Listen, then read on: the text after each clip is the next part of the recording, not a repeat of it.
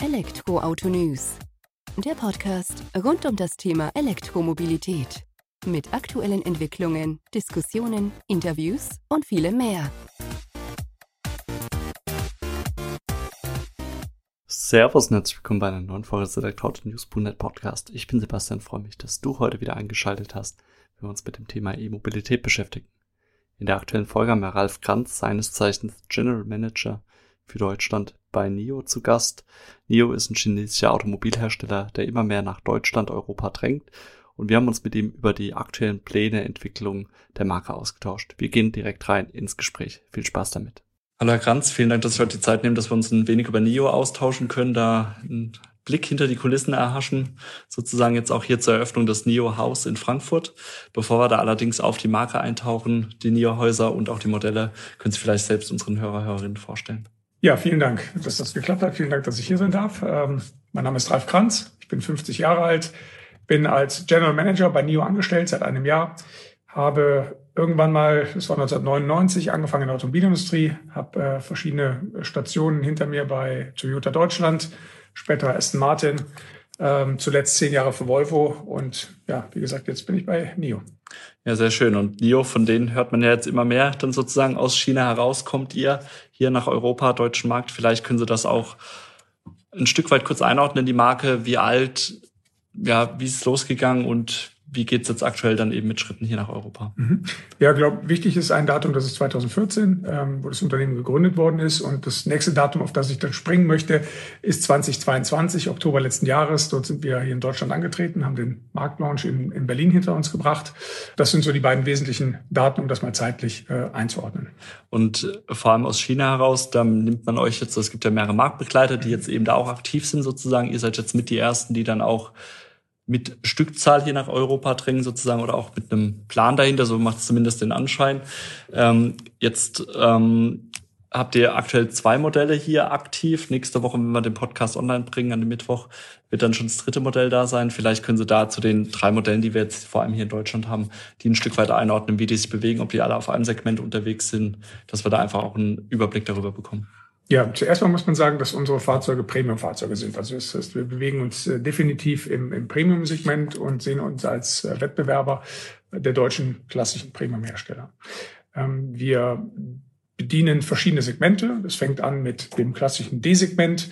Das ist alles, was äh, im, im Mittelklassenbereich, um mal ein paar Wettbewerber zu nennen, Audi A4, BMW 3er, mhm. Mercedes-Benz C-Klasse und so weiter ähm, angeht, äh, mit dem ET5. Äh, darüber hinaus gibt es ein ET7. Das Fahrzeug ist, ähm, ich sag mal, vom, vom Package her positioniert zwischen einer Mercedes E und einer Mercedes S-Klasse.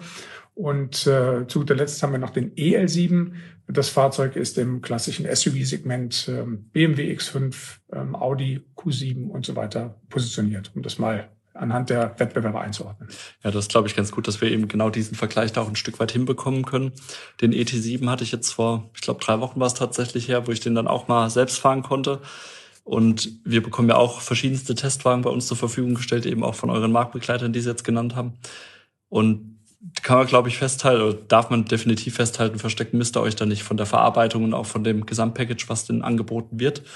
Der einzige Kritikpunkt, der mir eingefallen wäre oder eben aufgefallen ist, ist, ähm, ich sag mal, das Thema Ladegeschwindigkeit, ähm, wo ihr im Vergleich dann eben ein Stück weit schlechter abschneidet weil man es halt eben gewohnt ist, in dem Preissegment, wo es den ET7 dann halt auch bewegt, ein, 200 Kilowatt dann in die Richtung zu laden.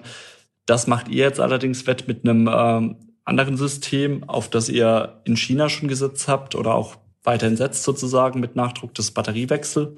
Vielleicht können Sie unsere Hörerinnen da auch ein Stück weit abholen, was darunter zu verstehen ist, weil ich glaube, das haben die wenigsten mittlerweile mitbekommen, äh, dass es so ein Thema hier auch in Deutschland gibt jetzt demnächst oder aktuell auch schon. Ja, steigen wir mal mit der Batteriewechseltechnologie ein. Das ist ähm, eine mittlerweile bewährte Technologie, die wir ähm, in China an mittlerweile fast 1300 Stationen über 14 Millionen Mal durchgeführt haben. Das heißt, rein rechnerisch ist das alle 1,8 Sekunden am Tag ein Swap. Ähm, wichtig zu sagen ist, dass dieser Swap ganze fünf Minuten dauert. Wir haben eben über das äh, Thema ähm, Charging gesprochen.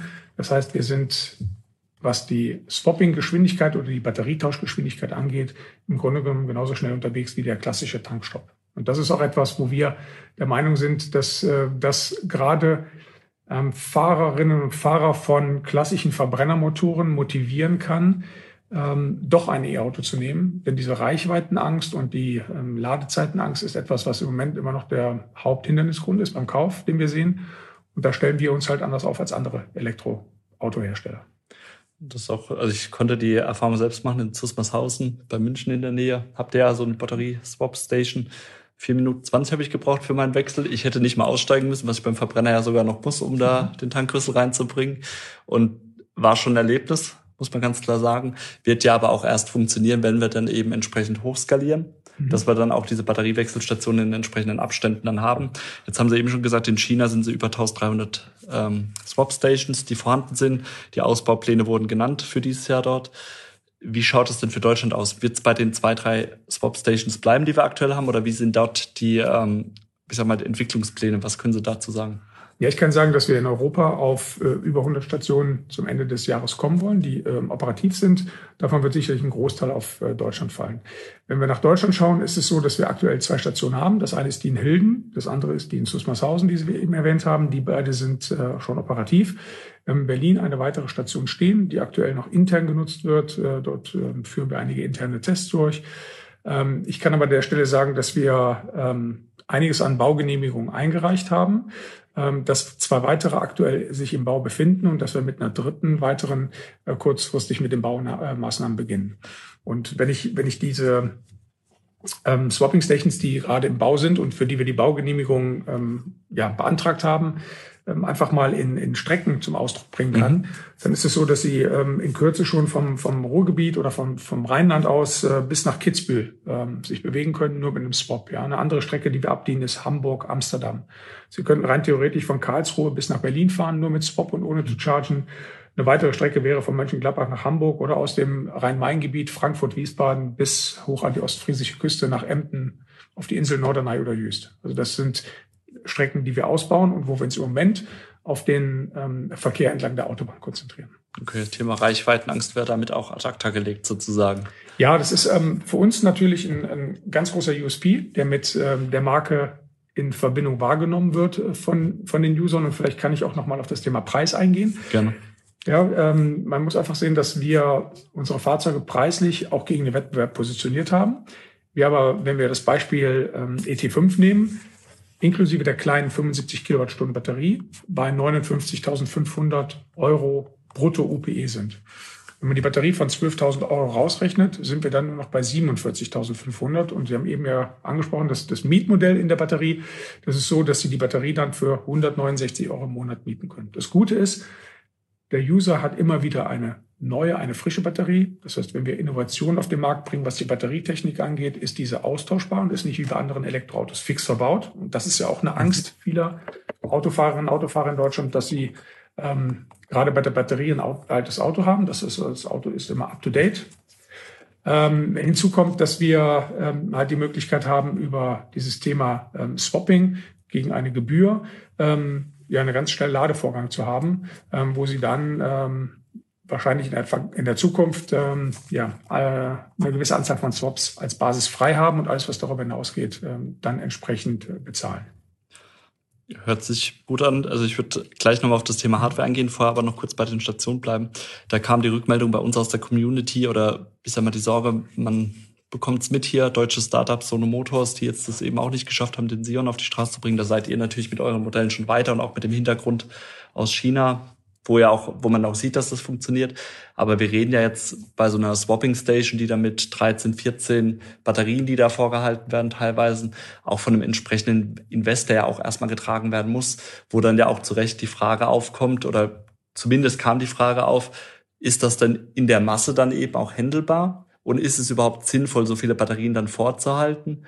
Verbindet ihr die Batterien, die da sind, vielleicht dann auch schon mit einer Anbindung ans Stromnetz, dass die quasi irgendwie auch genutzt werden, um dann Stromspitzen abzufangen, dass man einfach da auch nochmal Nutzen hat?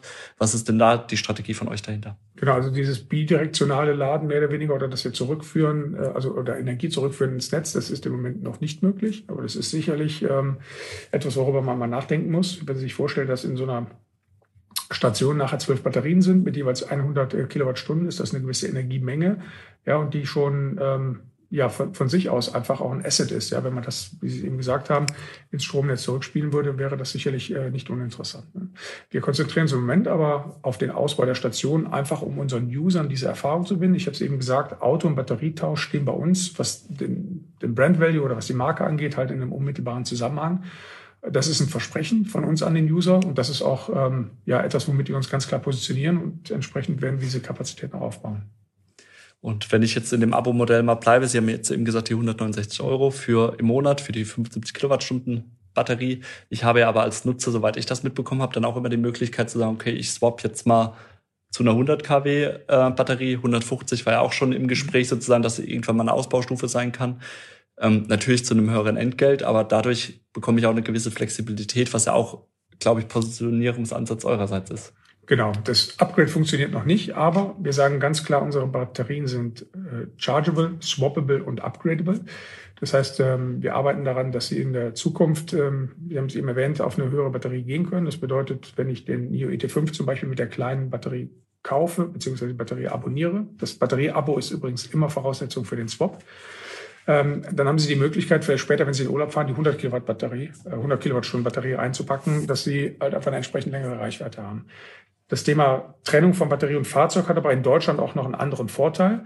Äh, das ist das Thema BAFA. Ja, wir sind damit, äh, selbst mit einem Fahrzeug wie dem EL7, der bei deutlich über 90.000 Euro liegt, in der BAFA gelistet. Wir sind übrigens nicht das erste Unternehmen, das das macht. Da gab es einen französischen Hersteller, der das vor uns schon so gemacht hat. Und ähm, dadurch ähm, haben wir nicht nur das Thema BAFA, sondern auch bei, gerade beim ET5 das Thema Dienstwagenversteuerung. Und da ist das Fahrzeug mit 0,25 entsprechend äh, unter 60.000 eingepreist. Und somit haben wir ein für mich wichtiges Asset im Flottengeschäft, denn das D-Segment oder das Segment der Fahrzeuge, die ich eben genannt habe, und ET5, ist natürlich ein Fahrzeug, was ganz stark geprägt ist durch B2B-Kunden und durch äh, Flottengeschäfte. Klar, spannender Ansatz. Also das mit der BAFA ist mir letztens auch gerade wieder aufgefallen, äh, wo ich mich mit dem Umweltbus nochmal ein Stück weit auseinandergesetzt habe, dass ihr dadurch ja echt äh, das geschafft habt, da die Fahrzeuge zu platzieren. Das mit dem Dienstwagen hatte ich jetzt noch nicht so direkt auf dem Schirm, aber auch spannend, gerade für die Flotte, die ja dann doch auch mhm. viel ausmacht. Ähm, Jetzt sind wir aber auch bei dem Thema Preis, weil das stand ja zumindest mal eine Zeit lang nicht zur Debatte, weil dieses Abo-Modell, was ihr im Moment für die Batterie an sich anbietet, hattet ihr eigentlich auch nur gedacht, so ein rundum sorglos Abo für das Fahrzeug an sich. Ähm, dann kam ein Stück weit Gegenwind aus der Community auch. Und da muss ich sagen, oder hatte ich auch im Vorgespräch äh, zu dem Kollegen dann gesagt, habt ihr für mich oder für unser Empfinden sehr, sehr schnell auch reagiert dann darauf, auf die Community und habt dann da auch Abstand genommen. Vielleicht können Sie da auch ein paar Worte dazu verlieren, weil das ging ja genau mit Oktober 2022 da Hand in Hand sozusagen. Genau, ich glaube, man muss nochmal unterscheiden zwischen den beiden Abos. Das eine ist das Batterieabo und ja. das andere ist das ähm, Abo, wo wir das Fahrzeug inklusive dem Batterieabo angeboten haben. Und es ist richtig, dass wir da sehr schnell Feedback, äh, ich nenne es mal Feedback, nicht Gegenwind, äh, bekommen haben von unseren Usern und wieder sehr schnell reagiert haben. Aber diese schnelle Reaktionsgeschwindigkeit ist halt auch etwas, was das Unternehmen nie ausmacht. Also wir haben nicht nur zu dem Thema Feedback von unseren Usern bekommen, es gibt ähm, erste Produktthemen, wo wir Feedback bekommen haben, gerade im Bereich der Software, die wir jetzt mit Updates eingespielt haben. Ein Beispiel ist ähm, das äh, Blinkergeräusch, das unseren Usern nicht gefallen hat. Ja, da haben wir einen anderen Ton eingespielt. Zweites ist, dass die Batterie zum Laden ähm, ähm, zu Beginn nicht äh, vorheizbar war. Und das, auch das haben wir mit dem Update in die, ähm, ich sag mal, in, die, in, in das Fahrzeug aufgespielt und die Batterie ist jetzt vorheizbar. Das sind Dinge, wo wir natürlich als User-Centric Company ganz, ganz äh, schnell reagieren. Wenn ich jetzt nochmal zum Preis komme, ist es mir wichtig, einfach nochmal zu sagen, dass wir nicht von unten nach oben rechnen dürfen. Das heißt, wir haben ein Auto, das kostet ohne Batterie Preis X plus das Abo Preis Y. Das erscheint dann schnell so, dass mit dem Kauf immer wieder Kosten verbunden sind. Ich würde das gerne andersrum oder ich würde das Pferd gerne von hinten aufzäumen ja, und sagen, wir haben das Auto inklusive Batterie, lieber User. Die Batterie nehmen wir dir raus, weil das bringt dir den Vorteil, dass du sie monatlich mieten, damit swappen und immer wieder eine neue haben kannst. Ja, was ein sehr uniker und eigentlich einzigartiger Ansatz ist. Und damit äh, gehe ich in dieser Preisargumentation ganz anders auf die User zu. Verstehe ich die Argumentation mit dem Preis, die Sie jetzt genannt haben, dass wir oben anfangen, nehmen den Akku raus, dann ist es schlussendlich für mich als Käufer, Käuferin ein Rechenspiel, wo ich dann eben sagen kann, okay, wie viele Monate kann ich es fahren, bis es amortisiert hat sozusagen, beziehungsweise bis ich preisgleich bin. Natürlich auch im Hinterkopf, dass mein Akku, wenn ich ihn kaufe, eben auch immer der Akku bleiben wird, der baut ab, der verliert an Kapazität im Laufe der Jahre dann sozusagen. Den Nachteil habe ich ja nicht. Besteht die Möglichkeit oder ist angedacht, dass ich auch mit diesem Abo-Modell der Batterie starte und dann vielleicht nach drei Jahren sage, okay, jetzt habe ich mich entschieden und mir reicht tatsächlich die 75 Kilowattstunden Batterie aus. Ich würde die jetzt gerne auch erwerben. Ist sowas angedacht oder wenn ich mich einmal für das Abo-Modell der Batterie entschieden habe, muss ich dann auch dabei bleiben? Ja, da, da muss man dabei bleiben. Ähm, das ist äh, da nicht überführbar. Also man kann nicht die Batterie äh, im Nachhinein kaufen. Ähm, was Sie allerdings machen können, ist, Sie könnten zuerst ein Fahrzeug komplett abonnieren. Vor allem, wenn Sie ein flexibles Abo haben, können Sie im Grunde genommen mit einer Kündigungsfrist von 30 Tagen aus dem Abo-Vertrag raus. Das ist das sogenannte Flex-Abo. Wir haben aber auch ein Fix-Abo, das dem Leasing sehr ähnlich ist, wo Sie das Fahrzeug über einen fest definierten Zeitraum abonnieren. Das heißt, mit dem Flex-Abo, wie ich es am Anfang genannt habe, wäre das möglich, dass ich sage, ich probiere es mal und dann gucke ich und dann kaufe ich hinterher. Also das, da, da geben wir schon eine gewisse Flexibilität. Dann habe ich da eben auch die Möglichkeit, das Fahrzeug erstmal kennenzulernen, kann dann eben schauen, okay, ich mache das mal einen Monat lang, investiere da vielleicht das Geld, weiß dann aber auch hinterher, was ich für meinen Kaufpreis sozusagen bekomme dann. Genau. Und äh, das Abo an sich, wenn Sie es jetzt schon ansprechen, das ist ja schon so rundum sorglos auch gedacht. Also ich bezahle eine monatliche Gebühr, bekomme ein Fahrzeug plus äh, Batteriewechsel, Abo sozusagen, was ja inkludiert ist, habe aber auch die Themenversicherung und so weiter mit dann drin. Genau, das ist auch ein Thema. So ein Abo-Preis erscheint auf den ersten Blick immer sehr hoch. Aber wenn ich wirklich mal die faire und transparente Gegenrechnung mache und ja, sämtliche Kosten, die anfallen für ein Auto, das ich drei Jahre, vier Jahre oder fünf Jahre halte, ähm, und die Verschleiß, äh, die Werkstattrechnung, die Winterreifen, die Versicherung und all diese Themen reinrechnen und das nachher durch die Anzahl der Monate teile oder dividiere, die ich tatsächlich nutze, komme ich auf keinen anderen Preis. Ich glaube, was im Moment abschreckt, ist einfach dieser hohe Betrag pro Monat, den ich tatsächlich ausgebe. Aber rein netto unterm Strich gerechnet ist es nicht viel anders, als wenn ich ein Auto kaufe und durch diese ganze Abschreibung und all diese Dinge halt auch einen Wertverlust habe, der ja auch irgendwo äh, sich auf mein Portemonnaie auswirkt, wenn ich später ein neues Auto kaufe. Von daher ist das, ist das sehr interessant äh, für viele User, gerade im B2B-Bereich. Ja, stellen Sie sich vor, Sie haben eine Firma und Sie stellen jemanden ein, der auf einem Projekt ist. Dann wollen Sie nicht unbedingt ein Auto kaufen, haben Sie nachher keinen Mitarbeiter mehr, weil er projektmäßig da ist, aber Sie haben das Auto noch. Ähm, also das ist ein, ist ein ganz interessanter Ansatz. Und was das Thema Batterieabo angeht, da entscheiden sich mittlerweile fast 90 Prozent ähm, der User. Und das war in Norwegen nicht anders, dazu die Batterie zu abonnieren und eben nicht zu kaufen. Verstehe ich auch. Also ich habe es für mich mal durchgerechnet, jetzt nachdem ich den ET7 gefahren bin. Meine Entscheidung würde ähnlich ausfallen. Ich würde auch eher zum Abo tendieren, wobei ich auch selbst äh, jetzt schon das zweite Jahr in Folge ein E-Auto im Abo fahre, weil ich eben auch gesagt habe, für mich als Unternehmer ist es dann auch transparent, ich kann es rechnen, ich habe nicht einmal diesen Einmal-Invest sozusagen. Ich verstehe allerdings auf der anderen Seite eben auch bei Privatpersonen ähm, das emotionale Thema dahinter. So geht halt einmal der Geldbeutel auf und es geht die Gesamtsumme weg. Und jetzt sind wir ja bei euren äh, Modellen, die ja auch, wie Sie gesagt haben, Premium-Segment einen gewissen Preispunkt mhm. haben, sind wir ja dann auch in der monatlichen Rate jetzt schon bei einer höheren Belastung, wo ich dann teilweise gut, jetzt vielleicht auch nicht mehr, aber wo ich dann zumindest von einem halben, dreiviertel Jahr auch noch ein Haus mit finanzieren ja. konnte, gut, zumindest im ländlichen Raum. Ähm, also von daher sind das schon Überlegungen, die man ja auch haben muss, aber das sind dann auch wahrscheinlich die unterschiedlichen Zielgruppen, eben dann wahrscheinlich eher Unternehmer, die dann eben auch eine fixe Losgröße brauchen, so wie Sie es gesagt haben. Ja, ich, glaube, das, das ist das, äh, dieser grundsätzliche Trend, den wir gerade sehen. Das ist das Thema weg vom Besitzen. Ja, Besitzen ist genau das, was ich eben gesagt habe. Ich kaufe etwas und habe einen Gegenwert und es gehört mir. Oder Nutzen. Ja, zahle ich für etwas, was ich monatlich nutze. Das ist, glaube ich, das, ähm, wo sich das gerade alles hin entwickelt, wo wir gerade den Unterschied sehen. Wichtig ist mir zu sagen, man kann bei uns nicht nur kaufen und abonnieren, wir haben äh, mittlerweile auch mit einer großen spanischen Autobank eine Kooperation, äh, wo wir finanzieren, später auch leasen können, gerade für kleingewerbliches Geschäft und für Privatgeschäft. Und äh, darüber hinaus haben wir mit ähm, Leaseplan eine Kooperation geschlossen, was das ganze Thema Full-Service-Leasing, also das ganze Thema Flottenleasing angeht. Also auch da sind wir gut aufgestellt und bedienen mit diesen Finanzierungsprodukten in Verbindung mit unseren Fahrzeugen dann auch sämtliche Vertriebskanäle in Deutschland in der Flotte habt ihr dann sozusagen die beste Grundlage da, um auch anzukommen sozusagen. Und auch der Privatkunde hat eben die Möglichkeiten, dann sich das Modell rauszusuchen, was für ihn passt. Ähm, die Fahrzeuge an sich, das ist ja auch der Anlass unseres Besuchs heute hier, ähm, kann man bei euch über sogenannte Neo-Houses kennenlernen. Bevor wir hier auf Frankfurt eingehen, können Sie vielleicht mal das Konzept dahinter erklären. Ja, vielleicht ähm, gehe ich nochmal einen Schritt zurück. Also kennenlernen kann man uns per App und online. Das mhm. ist ähm, da sind wir gut aufgestellt und das ist der Einstieg für viele in die Marke. Ähm, das ist äh, nichts Neues in der digitalen Welt, dass ich äh, online mich zuerst informiere. Ähm, wenn ich dann den Übergang von online zu offline suche und sage, ich möchte mit äh, verschiedenen Personen von NIO in Kontakt treten, um vielleicht Fragen zum Produkt zu stellen oder mir ein Finanzierungsangebot rechnen zu lassen, haben wir im Moment in Deutschland zwölf Standorte, an denen wir vertreten sind. Ähm, an den meisten Standorten haben wir eine Kooperation mit dem Design Office, das ist eine Coworking Location, wo wir Fahrzeuge und Verkäuferinnen und Verkäufer platziert haben. Und in Berlin haben wir im Dezember das erste NIO-Haus aufgemacht und jetzt heute, Ende März, äh, in Frankfurt das zweite. Weitere Häuser im Laufe des Junis in Düsseldorf und zum Ende des Jahres in Hamburg werden folgen. In Hamburg werden folgen. Und das sind eure Häuser, da ist auch euer Personal dann sozusagen da, die beraten, es sind Fahrzeuge zu sehen.